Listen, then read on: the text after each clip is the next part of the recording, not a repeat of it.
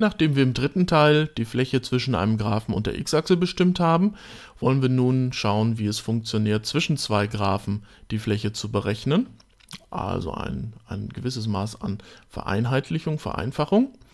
Ähm, da müssen wir nämlich nicht äh, die Flächen der Graphen zur x-Achse einzeln berechnen und danach dann das in irgendeiner Weise zusammenfassen. Wir machen es uns da also leichter. Wir nehmen dann diese beiden Graphen hier. Das äh, ist einmal der Graph für die Funktion 1 x Quadrat, das ist äh, diese Parabel hier. Und wir äh, bekommen einmal äh, den Graphen für die Funktion 2x plus, oh Entschuldigung, x plus 4 ist es nur.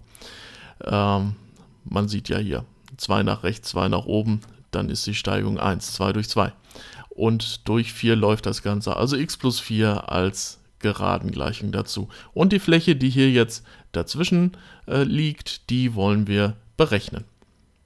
Also f von x ist 1 x Quadrat und g von x ist x plus 4. Wir wollen dann zunächst mal schauen, wo der Rand für das Integral dann ist, einmal unten, einmal oben. Dazu brauchen wir die Schnittstellen. Wir müssen also f von x und g von x gleichsetzen um dann die entsprechenden x-Werte zu erhalten. Wenn wir f von x und g von x einsetzen, ist also 1 halb x gleich x plus 4. So, und dann lassen sich x und 4 abziehen. Dann haben wir diese quadratische Gleichung hier, 1 halb x minus x minus 4. Nach Verdopplung der Gleichung erhalten wir x minus 2x minus 8.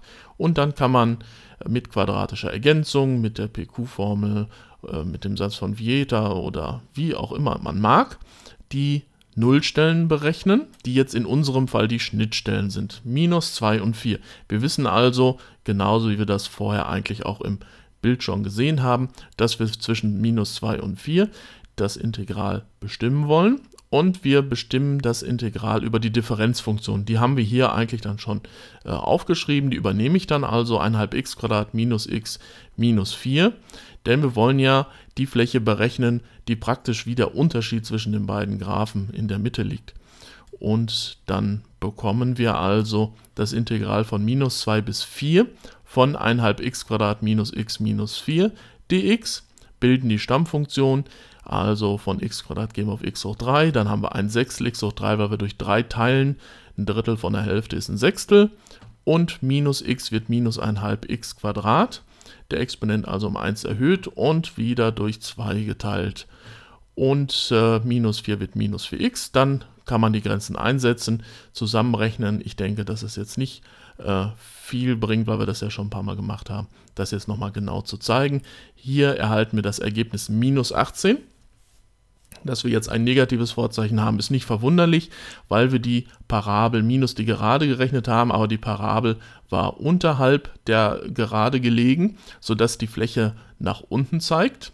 Und äh, die Fläche selbst ist dann aber natürlich äh, positive 18 Flächeneinheiten, sodass wir äh, hier jetzt äh, auch das Ziel erreicht haben und dann die Fläche berechnet haben. Übrigens äh, sollte es mehr als zwei Schnittpunkte geben, zum Beispiel 3, müsste man dann entsprechend mit den Grenzen zwei Integrale berechnen und die Beträge zusammenzählen. Ziehen.